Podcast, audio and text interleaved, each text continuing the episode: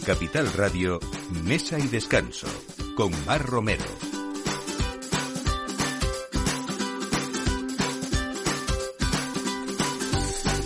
Buenos días, es la hora de poner la mesa una vez más aquí en Mesa y Descanso de Capital Radio. Eh, estamos en vísperas de San Valentín, así que es inevitable que hablemos, bueno, pues de todas esas acciones que se hacen y sobre todo de esos menús especiales, eh, de esos dulces especiales también y, bueno, al final se trata de, de celebrar. No sé si sabían ustedes que el día anterior, o sea, mañana lunes se celebra el Día del Soltero o San Solterín, así que aquí hay ideas para todos. Bueno, vamos a hablar también de quién pone hasta cuatro manos para eh, celebrar este día tan especial. Hoy hablamos con Luis Salinas y con Brian Sevilla del restaurante La Morena de Madrid porque vienen eh, otro jefe de cocina que es el restaurante La Morena de Tarifa para poner un menú muy especial tanto para la comida como para la cena en el día de San Valentín. Toda esa cocina que nos van a contar hoy eh, pues de fusión pero con mucho producto y con mucha esencia andaluza también.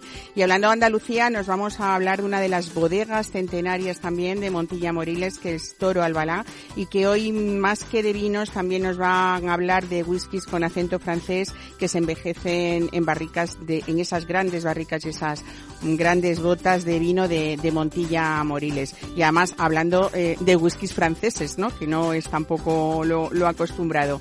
Bueno, tenemos el punto dulce hoy con Paola Castañeda, que está formada junto al maestro Paco Torreblanca y tiene su obrador donde hace tartas, bizcochos, brownies y por supuesto en este San Valentín cosas muy especiales con cítricos, con frambuesas o con chocolate rubí, ¿no? Ese, ese formato de corazón en versiones grandes y minis también. Y hablando de ese día de San Solterín que es mañana, pues a mi Susi se le ha ocurrido celebrar este día con una lectura del tarot sobre el amor en cinco locales de toda España, en Málaga, en Alicante, en Valencia, en Sevilla y en Madrid en ese servicio de cenas que nos va a contar su directora de marketing María Martínez Sánchez de Neira. Bueno, pues todo esto a partir de ahora en estos próximos 60 minutos para que disfruten, para brindar y para que si a última hora en esa agenda no sabían ustedes qué hacer, pues aquí tenemos un montón de ideas eh, en la realización Javier González y en esta voz que les habla, Mar Romero. Bienvenidos a Mesa y Descanso.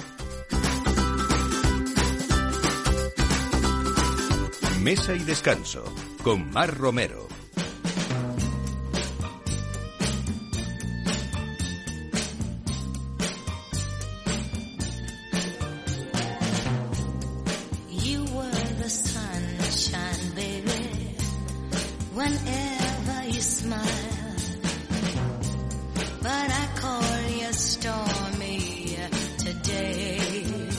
Pues Luis Salinas y Brian Sevilla, bienvenidos de nuevo una vez a este estudio. Qué bien, ¿no?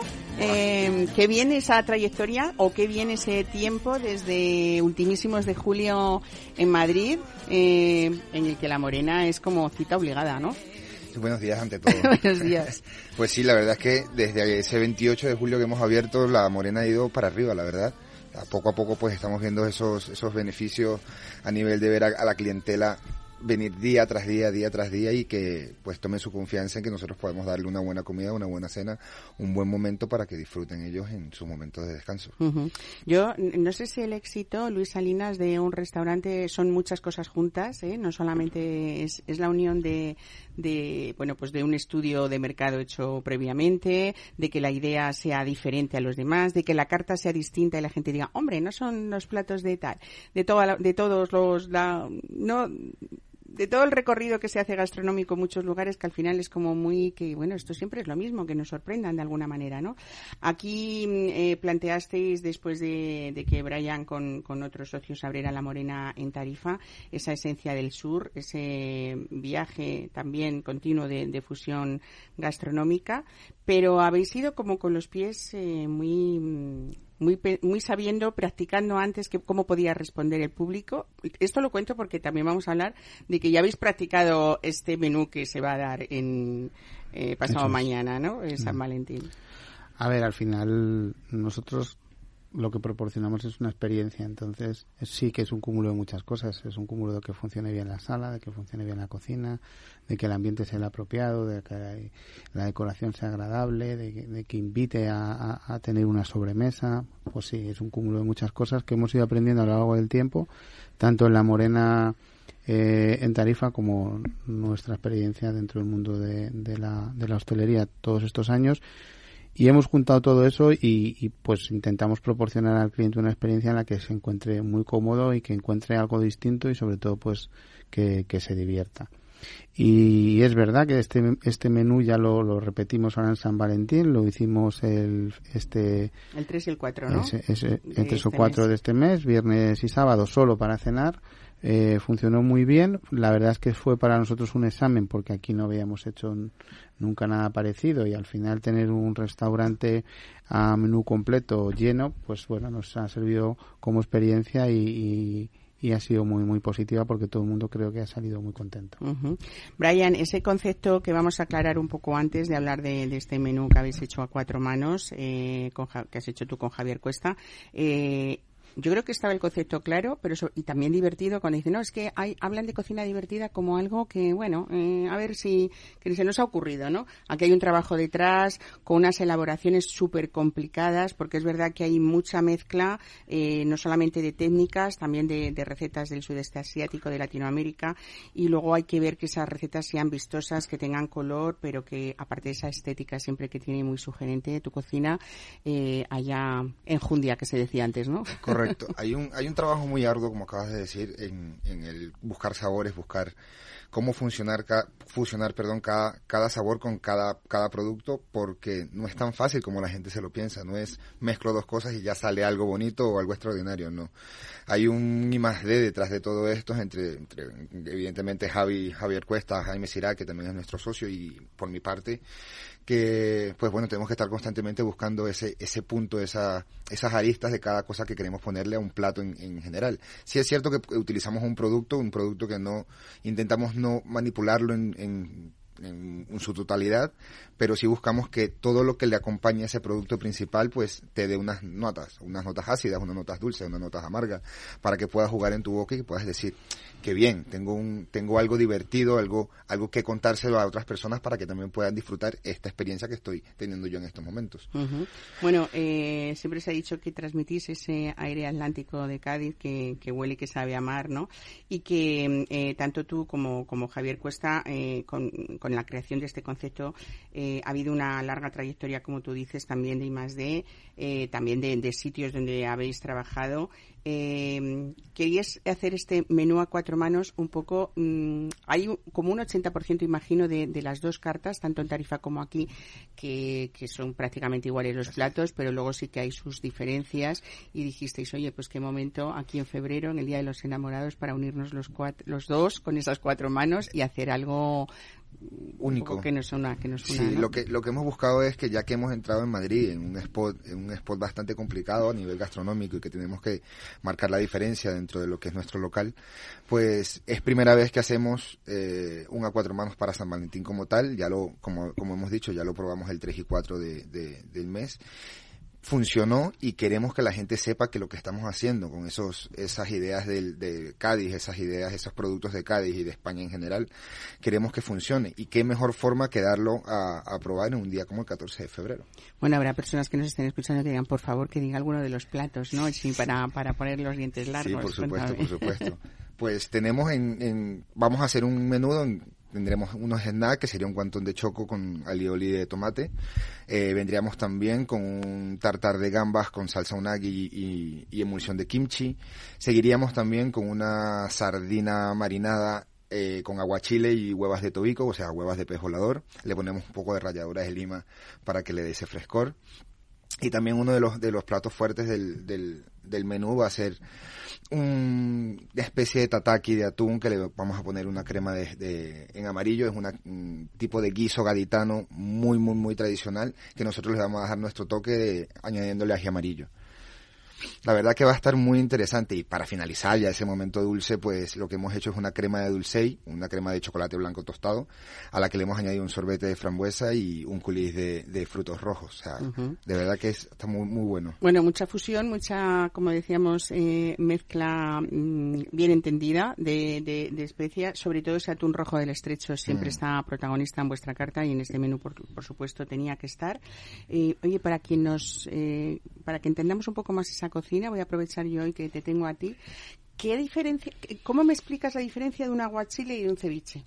La diferencia es, el aguachile es un- una, una elaboración mexicana, no es una elaboración peruana. El ceviche ya es directamente una leche de tigre, que una leche de tigre se hace evidentemente con zumo de lima, le- se le mete unas, unas verduritas, en este caso sería apio y cebolla, pero se añade pescado para triturarlo y terminar esa leche de tigre como tal. En el caso del aguachile no, en el caso del aguachile es un zumo de, lima al que se le añade pimiento verde, apio y, pepino holandés, o pepino holandés o pepino español, ya eso es a gusto del amargor que le quieras dar a cada cosa, pero no tiene nada que ver, aunque son dos salsas eh, cítricas, perdón, aunque son dos salsas cítricas, distan mucho de lo que originalmente es un ceviche y lo que es un aguachile.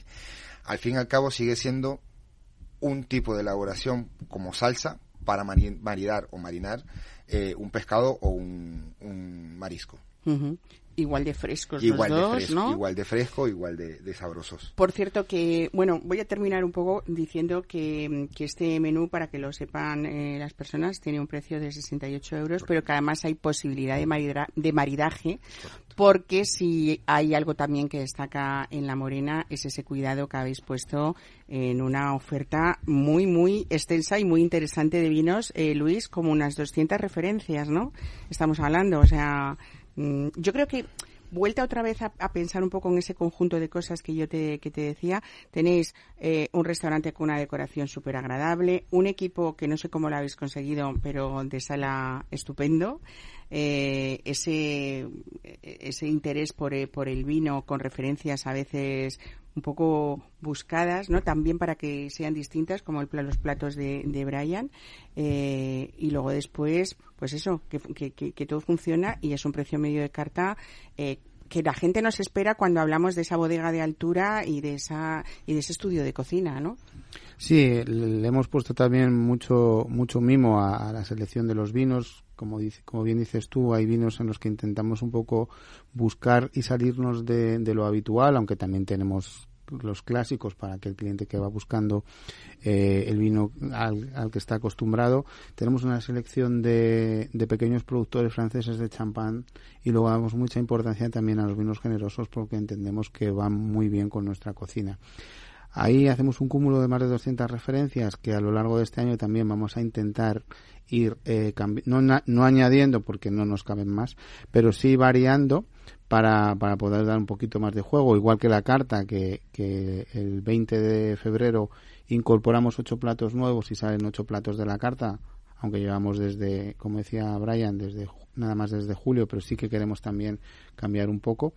Y, y bueno, sí, le hemos dado mucha importancia a la, a la bodega y es un, creo que es una parte más para que dentro de un ticket medio muy muy adecuado dentro del paseo de la castellana y con la cocina de Brian que es una cocina muy elaborada pues el cliente pueda disfrutar de un conjunto de cosas es decir que al final el vino sea un acompañamiento y no nos suba ese ticket medio bueno, si queremos o no, porque tenemos referencias de todo tipo, pero sí que es verdad que nuestros vinos están en, un precio medio, interpreto que bastante adecuado para que vaya en consonancia con, con la comida.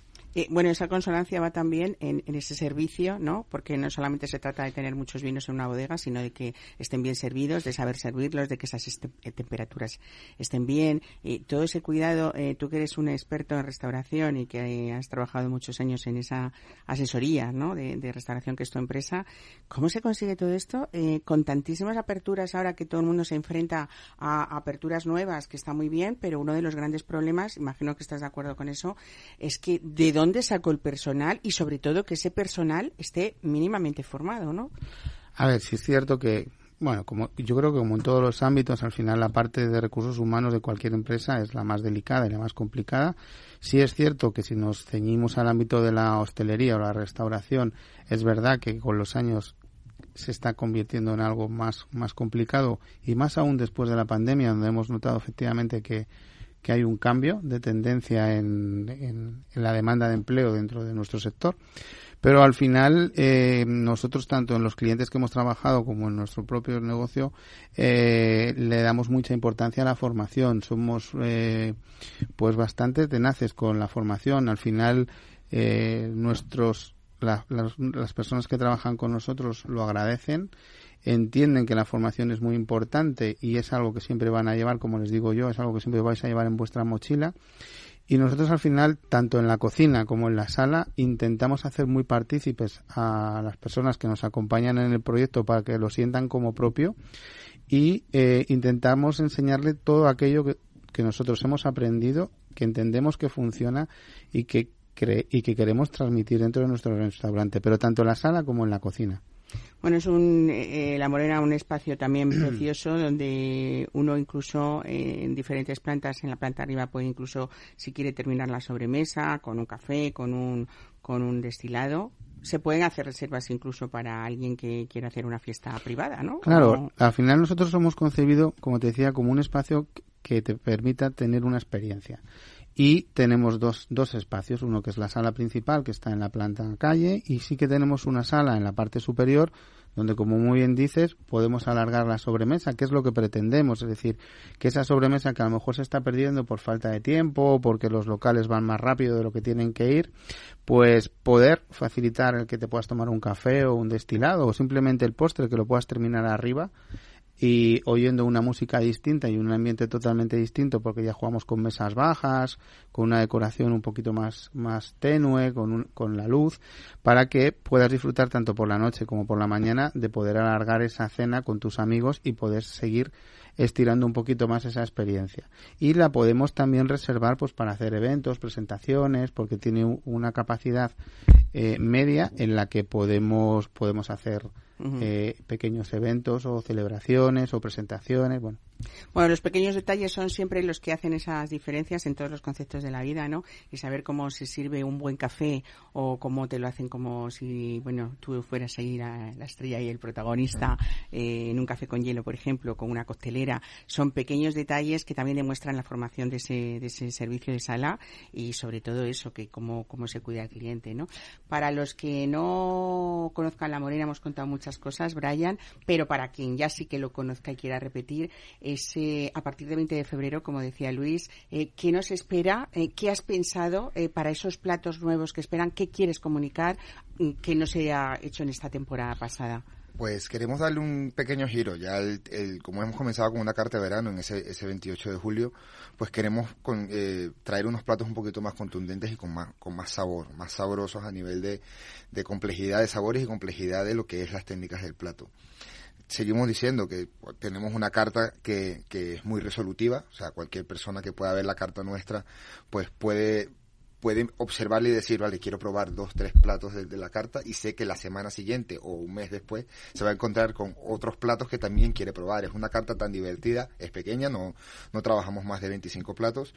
Es una carta pequeña, concisa, que funciona para que siempre te estés divirtiendo. Eso se agradece Eso se también, ¿no? Porque sí. si no, nos perdemos un poco en los abismos cuando vemos tantos platos. Creo que cuando abrimos una carta que donde hay tantos platos lo que hacemos es, es tener indecisión directa. En este caso no, cuando ves una carta pequeña pues puedes irte directo a lo que estás buscando.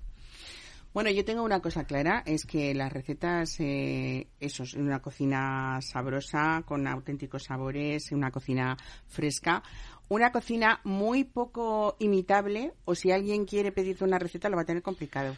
Por ejemplo, yo, si quiero hacerla en mi casa, ¿no? Pu- Puedes hacer algo parecido, pero exactamente igual no. Exactamente, no. no, no. bueno, es una cocina, como digo, en ese sentido divertida, pero muy seria en ese sentido de complejidad y de, y de profesionalidad, ¿no? Y bueno, pues siempre vamos a hablar de la morena de un restaurante desenfadado, con gusto y con esa cocina, como les digo, que, que siempre nos van a sorprender, nos van a sorprender, ¿no? Bueno, felicidades a todos por San Valentín. Si sois solterines, fenomenal. Y si no lo sois, pues nada, a celebrarlo. Qué suerte tenéis vosotros, que me imagino que hay muchos días que coméis en la morena, ¿no? demasiados. Pues nada, Brian Sevilla y Luis Salinas, un saludo desde aquí a Javier Cuesta también. Eh, nos encantan los menús a cuatro manos, eh, sobre todo porque se ve ese juego y esa complicidad de lo que son dos lugares que, por cierto, la Morena de Tarifa está abierta ahora o queda poco para abrir la temporada. la- queda muy poco para abrir la temporada. Estamos terminando con el tema de las reformas. Estamos haciendo unas reformas dentro, aire acondicionado y demás cosas. Ujú. Que estamos casi ya en la, la- en la recta final. Eh, para las em- finales de febrero, principios de marzo ya estaremos abiertos. Así que vendemos fuerte para la Semana Santa y Eso para te los iba a decir que, carnavales. que se vaya en Semana Santa y en Carnaval ya, Basta, ya está completo el, Eso es. el agenda. ¿no? Eso es. Bueno, y una cosa, vamos a mandar un saludo también a Jaime Sirac, Sí, que luego, no- luego nos luego regaña. nos regaña. Ah, no, no, no, pues a. Jaime Sirac, por supuesto. Oye, Ah. lo que yo os invito es que vengáis un día todos, ¿no? Claro. ¿Eh? Bueno. a ver si lo consigues. Es complicado, pero lo, lo- Pero lo lo conseguiremos, ¿no? intentaremos. O bueno, podemos hacer ahí un enlace de, O de- podemos de teléfono. que nos- Tarifa, si te Ese es mejor plan. Es mejor, ¿no? Sí, Vale. sí, sí. Yo con Genial. vosotros al fin del mundo. Muchísimas gracias. Gracias a ti. Gracias, Mar. Mesa y descanso. Capital Radio.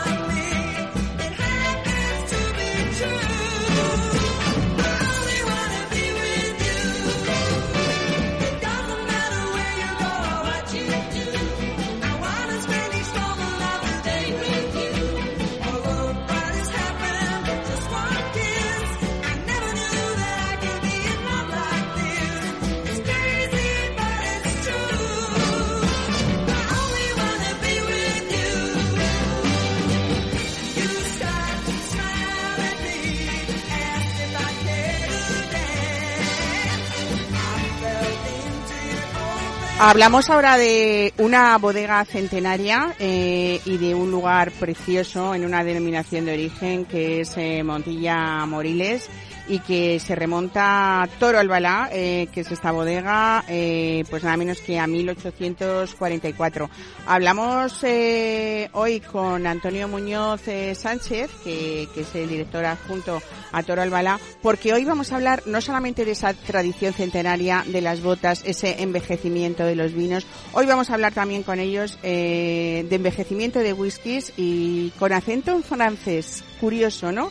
Antonio, buenos días, bienvenido a Mesa y Descanso. Muy buenos días.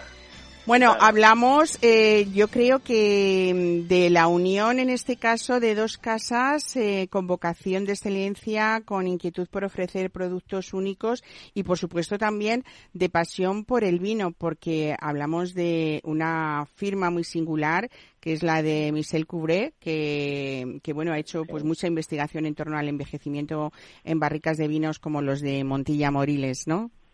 Efectivamente. Bueno, ten en cuenta que la familia de Michel Cubré mm, originariamente vienen de, de- del vino. Ellos fueron bodegueros En Borgoña, ¿no? en, la, en la Borgoña, allá por los años 50, efectivamente. Bueno, eh, sí que eh, mm, unos años más tarde, casi 30 años más tarde, sobre el 78, la trayectoria de Michel Cubré cambió porque se adentraron en esa elaboración de whiskies eh, con una particular visión, ¿no? Yo creo que había un toque maestro de, de destilación, por supuesto, había mucha huella de lo que llamaban terroir, ¿no? Pero la clave para, para ganar complejidad y convertir un destilado de grano en whisky mm, necesitaba más cosas, ¿no? Efectivamente. Al final, como dicen, es el productor el que le da el, el toque final, ¿no? El carácter diferenciador. Y bueno, pues uno de los caracteres diferenciadores que tienen los whisky de Michel Coubreau es que ellos seleccionan las barricas, que, que tradicionalmente para los whisky eh, suelen ser de Andalucía o de los Oportos, tanto Ujú. de Jerez como de Montilla. Y bueno, nosotros llevamos muchos años eh, con esta hermandad que tenemos con Michel Cubre, porque aparte ellos son nuestros distribuidores en Francia de los vinos de Toro Albalá. Ajá. Entonces, pues con el tiempo pues hemos, hemos fortalecido esa amistad y nos ofrecieron, pues hasta hace muy poquito, la distribución de, de su whisky aquí en España, ¿no? También, también he de decir que, que, que su whisky lo elaboran muchos de ellos con la barrica de Toro Albalá, de vinos muy especiales. Claro.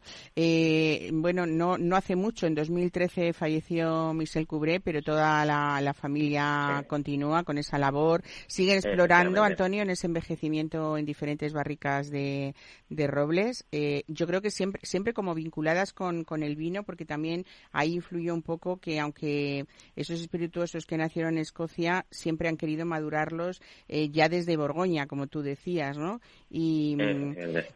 ¿Cómo son esas diferencias de, de esos eh, destilados de grano y de malta que, que, mm, hacía este mítico productor? Eh, porque me imagino que ahí influyen también que se afinen en distintos periodos de crianza, ¿no? Eh, Sí. Y que conseguir equilibrios que, que les diferencien en el mercado, ¿no?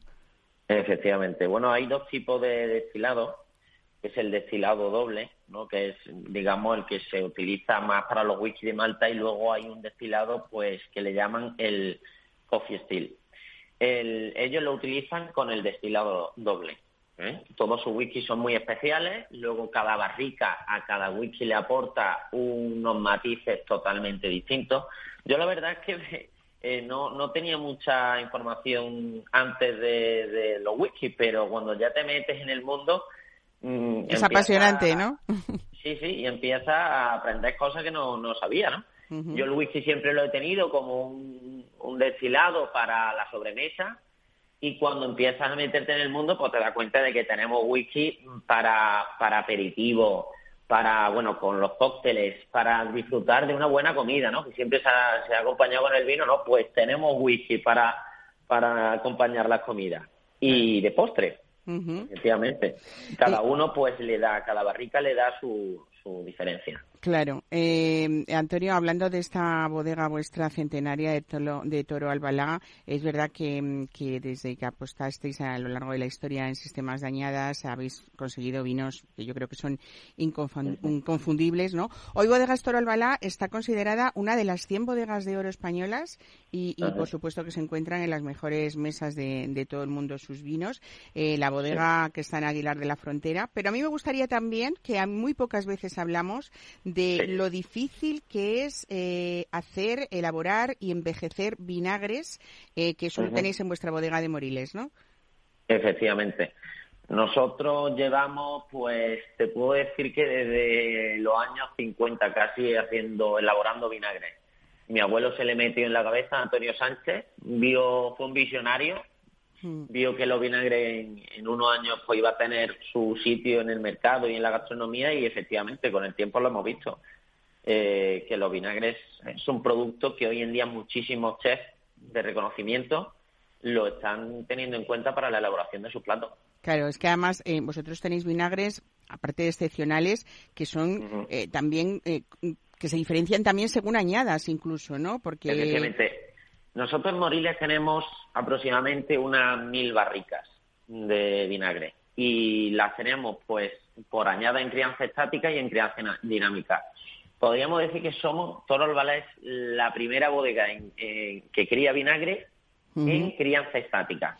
Eso el quiere decir que de tenéis eh, vinagres de muchísimos años eh, conservados que no se mueven, ¿no? Entende- entendemos Que así, más o menos. no se mueven, y otros que se van van haciendo un poco el sistema casi de, del vino, que es ir ir ir mm, cambiándolas mm, Efectivamente, año a el año, ¿no? sistema de criadera y solera. Mm. Efectivamente. Nosotros ahora mismo el vinagre más viejo que tenemos en el mercado es un vinagre que tiene 50 años en barrica, Madre con mía. Pedro Jiménez muy viejo, vino dulces muy viejos, un vinagre balsámico muy especial y, y bueno, solamente lo, lo, lo estamos vendiendo sobre todo en la alta gastronomía, que es donde, donde miran mucho por este tipo de productos. Claro, hablabas antes de los destilados, como cada uno tiene su momento, de, de- dependiendo de su envejecimiento, de su crianza, pero con los vinagres a veces no nos damos cuenta. Yo creo que es una, no sé, tú como experto nos puedes decir que quizá es una de las cosas más difíciles, por eso en el mundo hay eh, pocos vinagres que sean especiales, algunos muy famosos como los de Módena, y sin embargo nunca hablamos de nuestros grandísimos vinagres en España, ¿no?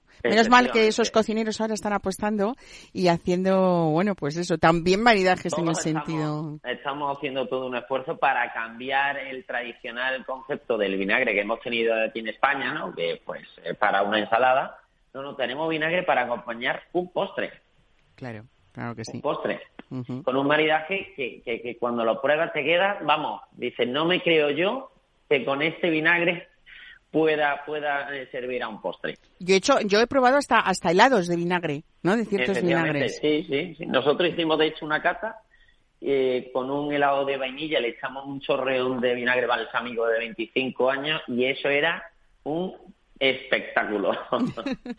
Muy bien, pues eh, Antonio Muñoz, muchísimas gracias por enseñarnos Gracias un poquito más de ese mundo apasionante, eh, de ese, de eso. Otro día hablaremos contigo de esos grandes generosos de Montilla Moriles. Siempre nos acordamos, por supuesto, de Jerez, pero hay esa uva Pedro Ximénez que es protagonista de, de vuestros vinos, de esa denominación de origen y que tiene, pues, mucha historia que contar también, ¿no? Porque ni siquiera hace falta encabezar esos vinos para conseguir lo que conseguís con esa uva, que es una maravilla, ¿no? Y que son grandes joyas de las que hablamos siempre, que muy pocas veces las, las valoramos en su justa medida, desde luego. Así es. Pues muy bien, muchísimas gracias y que estáis aquí invitados. Muy- ¿eh? Pues nada, de la visita frontera. pendiente a Toro Albalá. Un abrazo, bien, muchas gracias. Hasta luego. Chao, chao. Mesa y descanso con Mar Romero.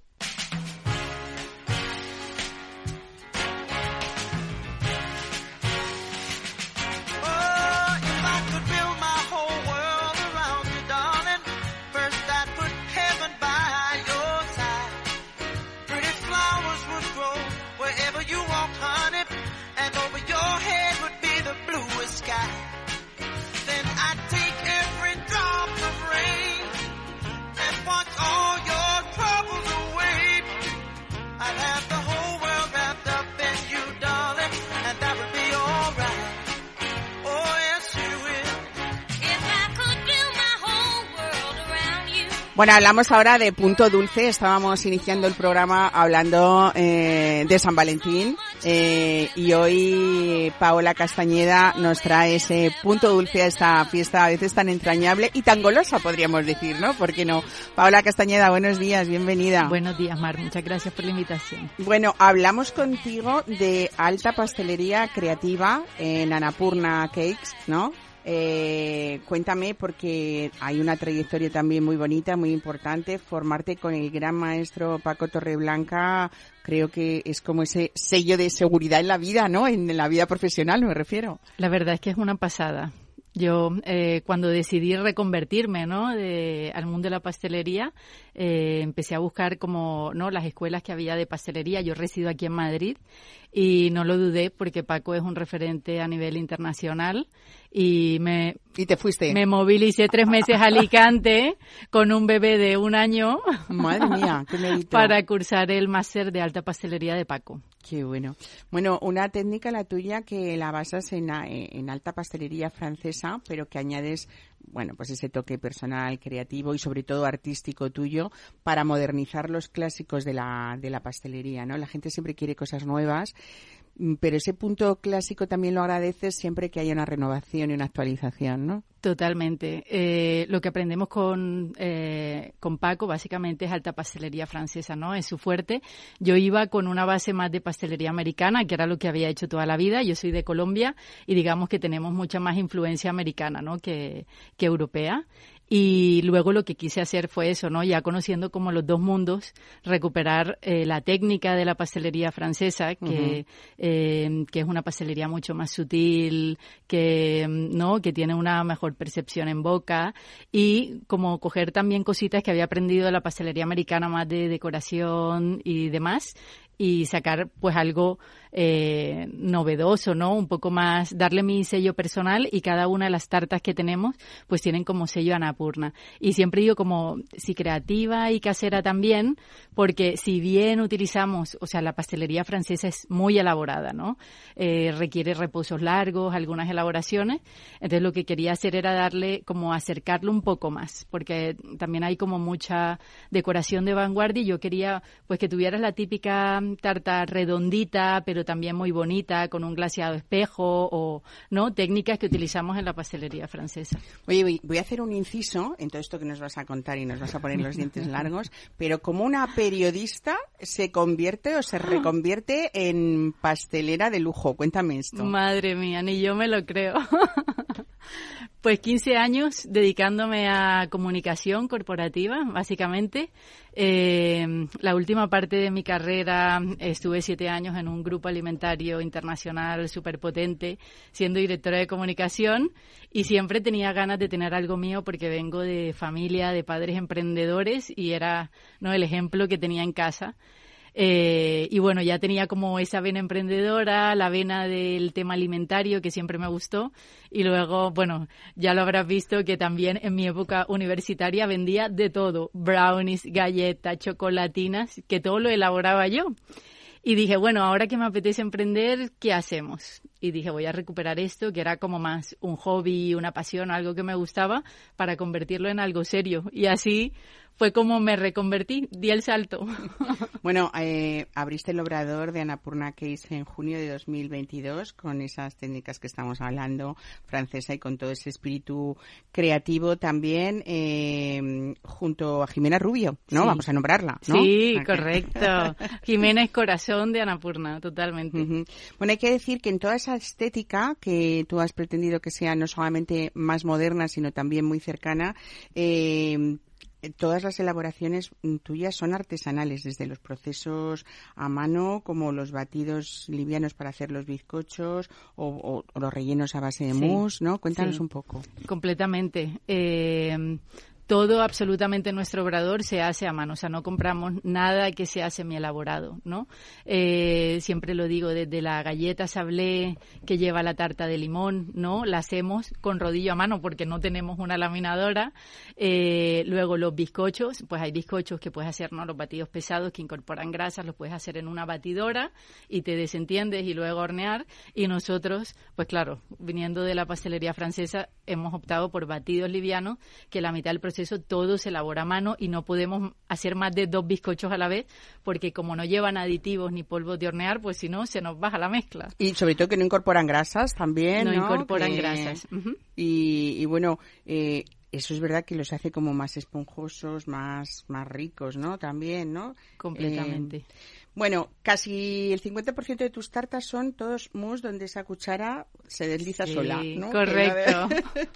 Me hace mucha gracia que a veces veo esos vídeos típicos, ¿no? En Instagram que meten como la copa en la tarta y parece como que hacen un poco de presión así para que entre la copa. Sí, sí. En nuestras tartas no pasaría. Es que a veces cuando hablamos de mm, eh, eh, cakes, tal, no- nos, nos imaginamos a veces esas tartas que casi te imaginas que tienes que hacer un taladro porque son muy Ajá, vistosas, muy bonitas, Correcto. pero como que deben de tener prima la estética, correcto, prima la estética sobre, sobre Claro, el son verdaderas obras de arte a veces, pero... Sí, y llevan un curro brutal sin, sin desmeritar, ¿no? Horas de trabajo, pero aquí queremos primar primero el sabor y desde luego que te entre por los ojos. Bueno, yo creo que está, todo esto que estamos contando al final eh, lo que has hecho es eh, generar ese, esa confianza de, de- de tus clientes, ¿no? Eh, porque tienes clientes hasta con diabetes de tipo 1 Sí. que comen tus, tus postres. ¿no? Sí.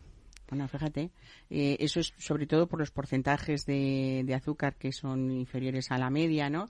Y mm, cuéntame un poco cuáles son los postres más, más solicitados que tú tienes.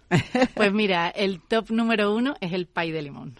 El pay de limón, Sí. el de limón lo haces con, con galletas sablé de mantequilla artesana, ¿no? Que eso ya es, claro, es que esos Sí. sabores. Es una galleta Mm, sablé oleal. mantequilla crujiente que está buenísima, la crema de limón que la exprimimos con el, ¿no? De zumo, nat- zumo natural de limón y luego en lugar de poner eh, merengue lo que hicimos fue poner una ganache de chocolate blanco y fusionada 24 horas en limón, porque yo personalmente era la de las que deja el merengue, ¿no? Cuando come el, el pay de limón y veía que mucha gente lo hacía y digo, tengo que dar una alternativa, ¿no? Para que si lo mismo ya lo tiene todo el mundo, vamos a hacer algo diferente. Y siempre digo, para los románticos del, del merengue hemos puesto unos suspiritos de merengue crujientes al pay para decorar. Bueno, para los que les encante el chocolate, que es mi caso, y sobre todo el chocolate negro, no cualquier chocolate Sí. tampoco, esa tarta Sacher, o sea, la has creado en la totalidad con chocolate negro, eh, calibot, ¿no? Sí. Que se llama así, ¿no? Sí. Y luego con pota casera de albaricoque, Sí. y lo glaseas, eh, y, y, y luego, ¿qué pones? Brochazos ahí de bronce y oro. Sí, ¿no? total. Qué maravilla, vea regalo. Yo quiero que me regalen ese día de los enamorados. Totalmente. Mira, ahí he sido súper respetuosa con una tarta clásica como es la Sacher. Eso sí, hemos usado una mousse que tiene bastante cuerpo con una base de crema pastelera. Es una Sacher que está deliciosa. Y luego hacemos lo que tú dices. Lo que he querido aquí como poner la creatividad ha sido en la parte estética. Porque siempre que iba a la pastelería tradicional era, incluso la que aprendí en la escuela, era la tarta Sacher típica de corte cuadrada con la letra en manuscrito y digo, ¿por qué tiene que tener la Sacher siempre letra en manuscrito, no? Entonces le hemos puesto un baño de eh, glaseado de espejo con brochazos, así nos ponemos súper artísticas en el obrador. Eso tienes que verlo porque es tan bonito y el resultado la verdad es que nos encanta. Bueno, otro de los grandes clásicos, incluso internacionales, es esa tarta también. Cuento estas dos porque me encanta eh, y quiero que también los oyentes vean esa delicadeza y, y- y todo lo que supone una elaboración como una tarta selva negra, ¿no? Que tú le has cambiado un montón de, de cosas y que además hay mm, eh, componentes en esa tarta que los elaboráis mano a mano, una a una, esas hojitas doradas caídas, tal, bueno, es una, una preciosidad de tarta y, y con una elaboración costosa, ¿no? Sí. En el tiempo y en la dedicación. Totalmente, porque los mousses, eh, por ejemplo, eh, que es un ingrediente principal en todas nuestras tartas, requieren reposo de 24 horas. O sea, nosotros cuando nos piden una tarta para el mismo día, generalmente no podemos, porque sería sacrificar la calidad de, ¿no? de la tarta. Esta tarta está hecha pues a base de mousse de chocolate ligero de, mm, de chocolate con leche, perdón. Y luego, por ejemplo, aquí lo que hemos querido hacer, aparte de que es muy bonita y que estéticamente, como la contaba, hemos sustituido lo clásico que era eh, las cerezas con el licor de Kirsch por frutos del bosque macerados en licor 43, que es un licor eh, súper frutal y que marida muy bien con esta tarta. Mm, oye, no hemos hablado eh, de por qué el nombre de, de Anapurna. Cuéntame, cuéntame. Pues esto tiene una anécdota. Hace seis años, cuando no sabía que iba a crear Anapurna, estábamos eligiendo nombres con mi pareja en el coche y, y llegamos a cosas que nos gustaban muchísimo y entre ellos el senderismo y las montañas. Y cuando dije Anapurna dijimos, uy, qué sonoro, qué bonito, vamos a ver qué significa. Pues es una de las montañas más altas del mundo y aparte resultó ser la diosa hindú de la abundancia, de los manjares y digo, tiene que ser este nombre. No sabía para qué era, pero era un nombre que teníamos que utilizar. Y luego Anapurna, eh, aparte de ser la montaña más peligrosa del mundo, para mí también suponía un reto, ¿no? Y Anapurna es eso.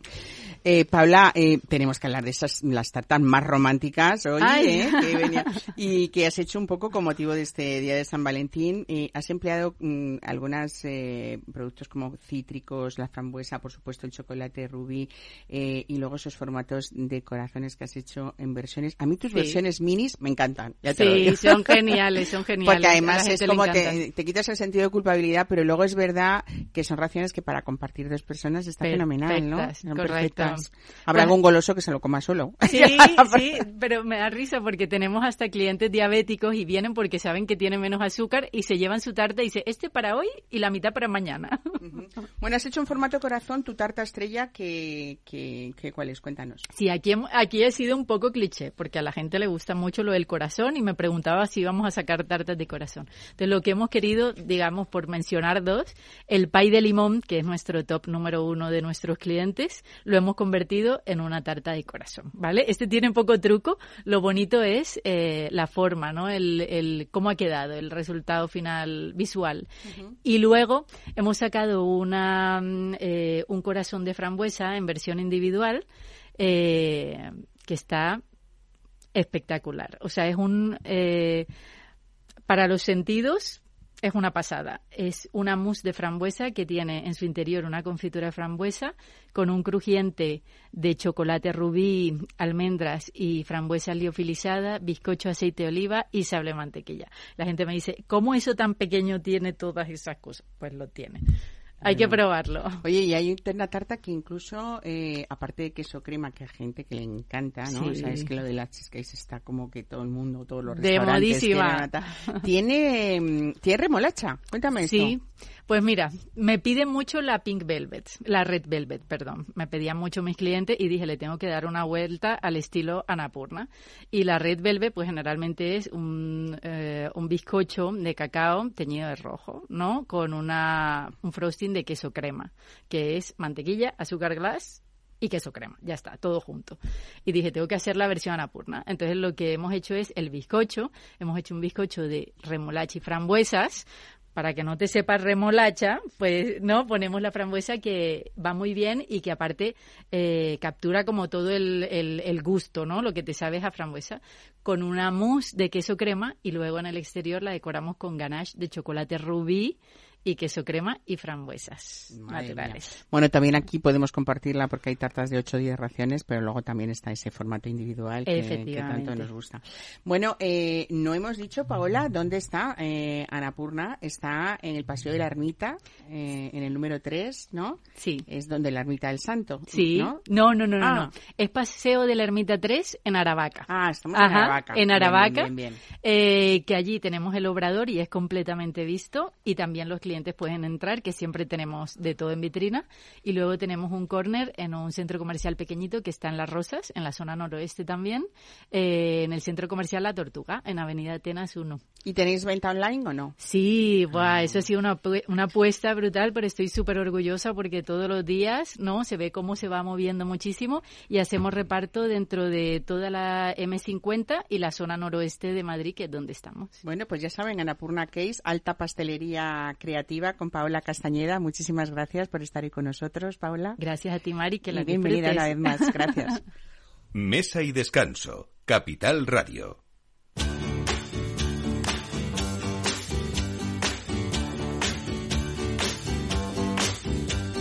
Sugar.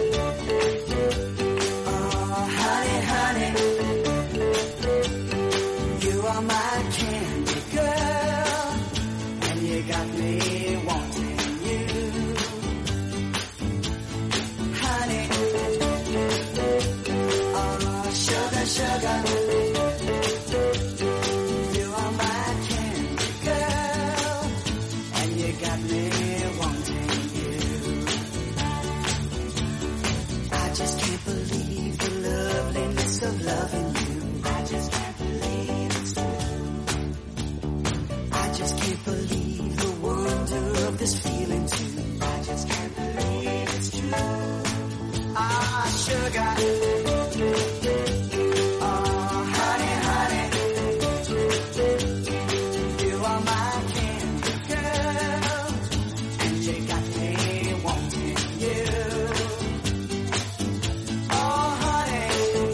Bueno, planes diferentes, no solamente gastronómicos, si lo mezclamos además, eh, no sé si alguien que nos escuche es aficionado al tarot, pero seguro que hay personas que les parece algo muy divertido. Y así celebra no San Valentín, sino San Solterín Miss Susi, que mm, eh, mm, va a, a estar eh, en cinco locales de toda España, en Málaga, en Alicante, en Valencia, en Sevilla y en Madrid, en servicios de, de cenas, unas lecturas del tarot, del tarot, perdón, mientras probamos, bueno, pues toda esa combinación de sabores únicos, de tradiciones niponas también, y sobre todo, pues cocina de, de, de vanguardia, ¿no? Que es eh, mi sushi. María Martínez Sánchez de Neira, buenos días, bienvenida a Mesa y Descanso.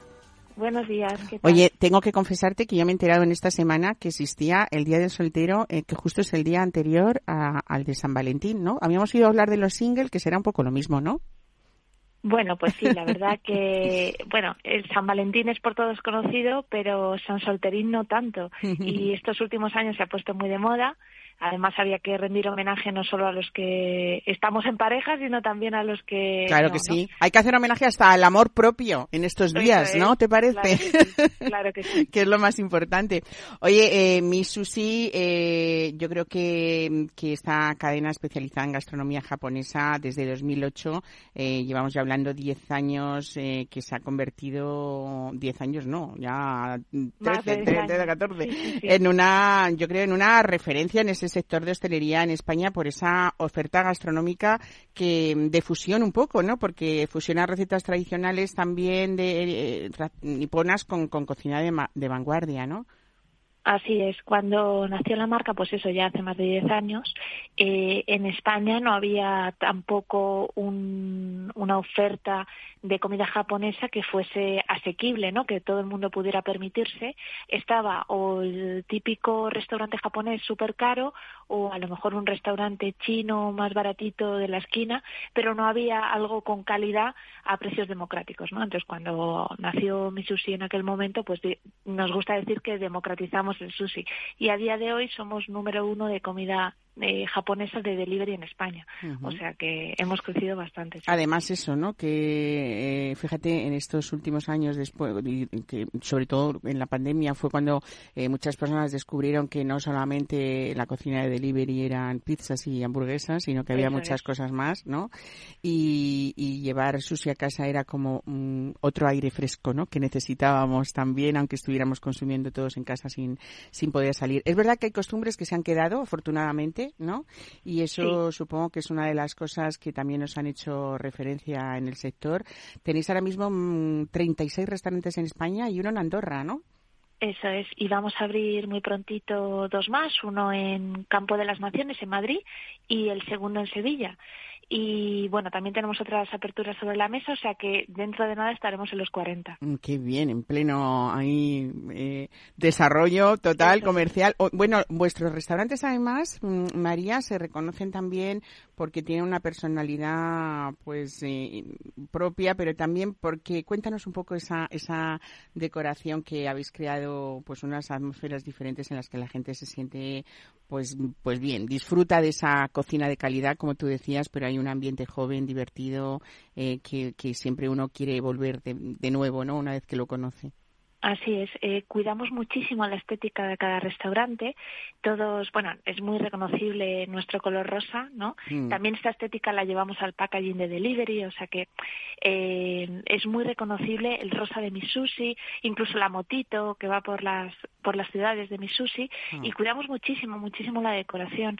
Es, eh, bueno, pues bastante femenina, de hecho, porque eh, originalmente eh, mi sushi se dirigía a un público femenino. Es verdad que a día de hoy, pues nuestros restaurantes están llenos también de chicos y, y bueno, precisamente para San Valentín, pues es un, un restaurante que, que suele tener muchísimo éxito, ¿no? Eh, una- un ambiente muy romántico. Pero este año por eso queríamos darle también importancia a San Solterín y hacer este plan tan especial con adivinas que, que fueran a nuestros restaurantes a predecir el futuro del amor, sobre todo, para los solteros. Muy bien, bueno, eh, lo hemos dicho que está, van a estar en los restaurantes de Málaga, de Alicante, de Valencia, de. Sevilla y en el Misusi de Serrano de Madrid. Y en Las Palmas también, que Ah, está muy mira. hace poquito, Las Palmas de. Gran Canaria. Bueno, en Madrid eh, no habéis cogido a cualquier persona, ¿no? Porque son personas especiales. eh, va a hacer la lectura del tarot a quien quiera, desde luego, eh, para responder a través de los arcanos preguntas relacionadas con, con esto, con, con el amor. Una, tarotis- una tarotista y una astróloga, pues muy conocida, que creo que además es la única eh, en España que participa en seminarios en la Universidad Rey Juan Carlos, ¿no?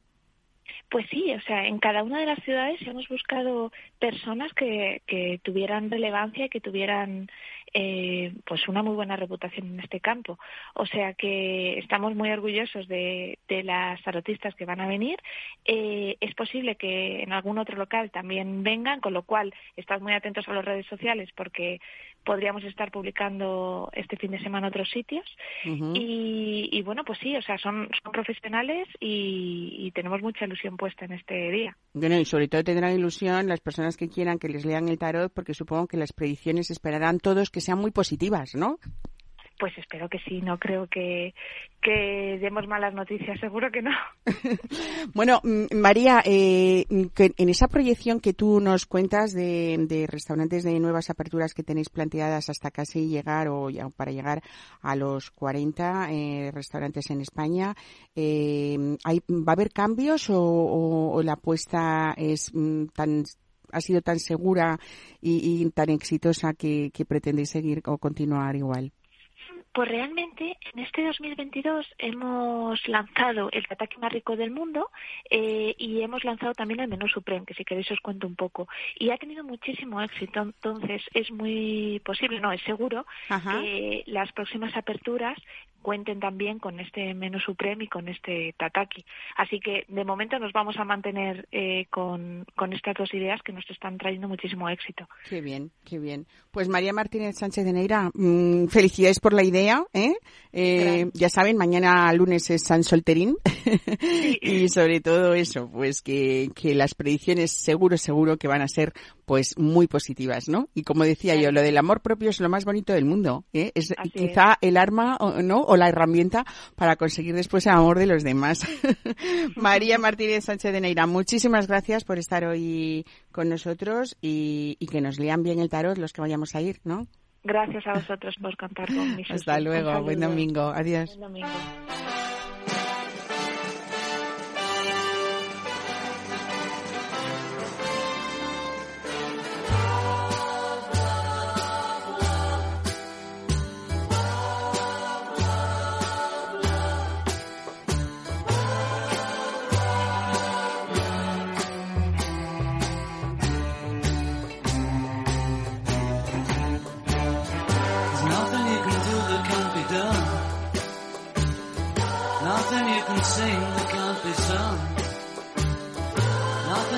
Say that you can learn how to play the game.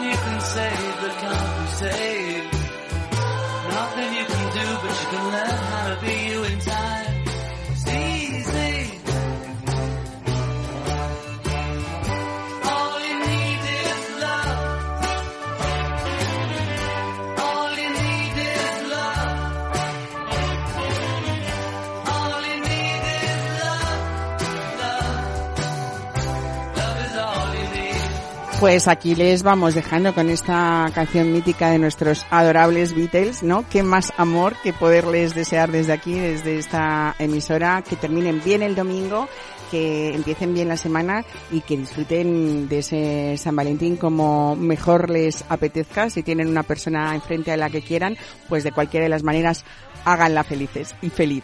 Así que nada, aquí nos quedamos. Eh, Javier González, gracias por ese trabajo y Mar Romero y a ustedes gracias también por esa escucha fiel cada fin de semana. Nos volvemos a escuchar el domingo que viene. Pásenlo bien.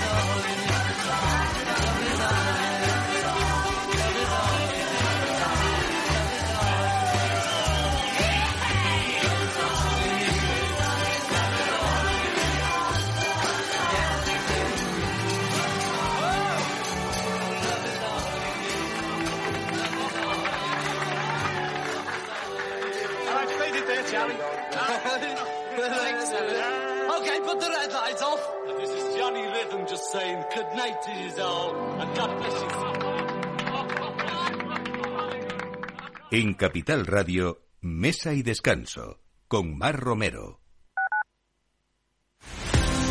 Empresas tecnológicas, escuelas de negocios, sindicatos, organizaciones empresariales, empresarios, formadores y figuras relevantes de las administraciones públicas comparten tertulia todos los miércoles a las 3 de la tarde en Cibercotizante, un programa dirigido por José Joaquín Flechoso.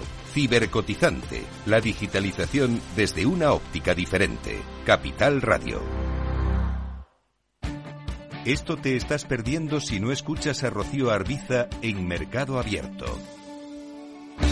Mario Wade, profesor de ESIC y ex consejero del Fondo Monetario Internacional. llueve sobre mojado, porque antes del conflicto ya el tema de la política monetaria venía muy expansiva, lo que llamamos nosotros la fiesta party pachanga en el Banco Mundial, emitir mucho dinero, y ya llevamos mucho tiempo, con lo cual veníamos con una inflación altísima antes del conflicto. Imagínense que a partir de ahora, con la subida de la energía, yo siempre explico a mis alumnos que si hay algo que afecta muchísimo la inflación es el petróleo, ¿no? Porque afecta al transporte y afecta a todos los derivados, ¿no? Fertilizantes, plásticos, pintura.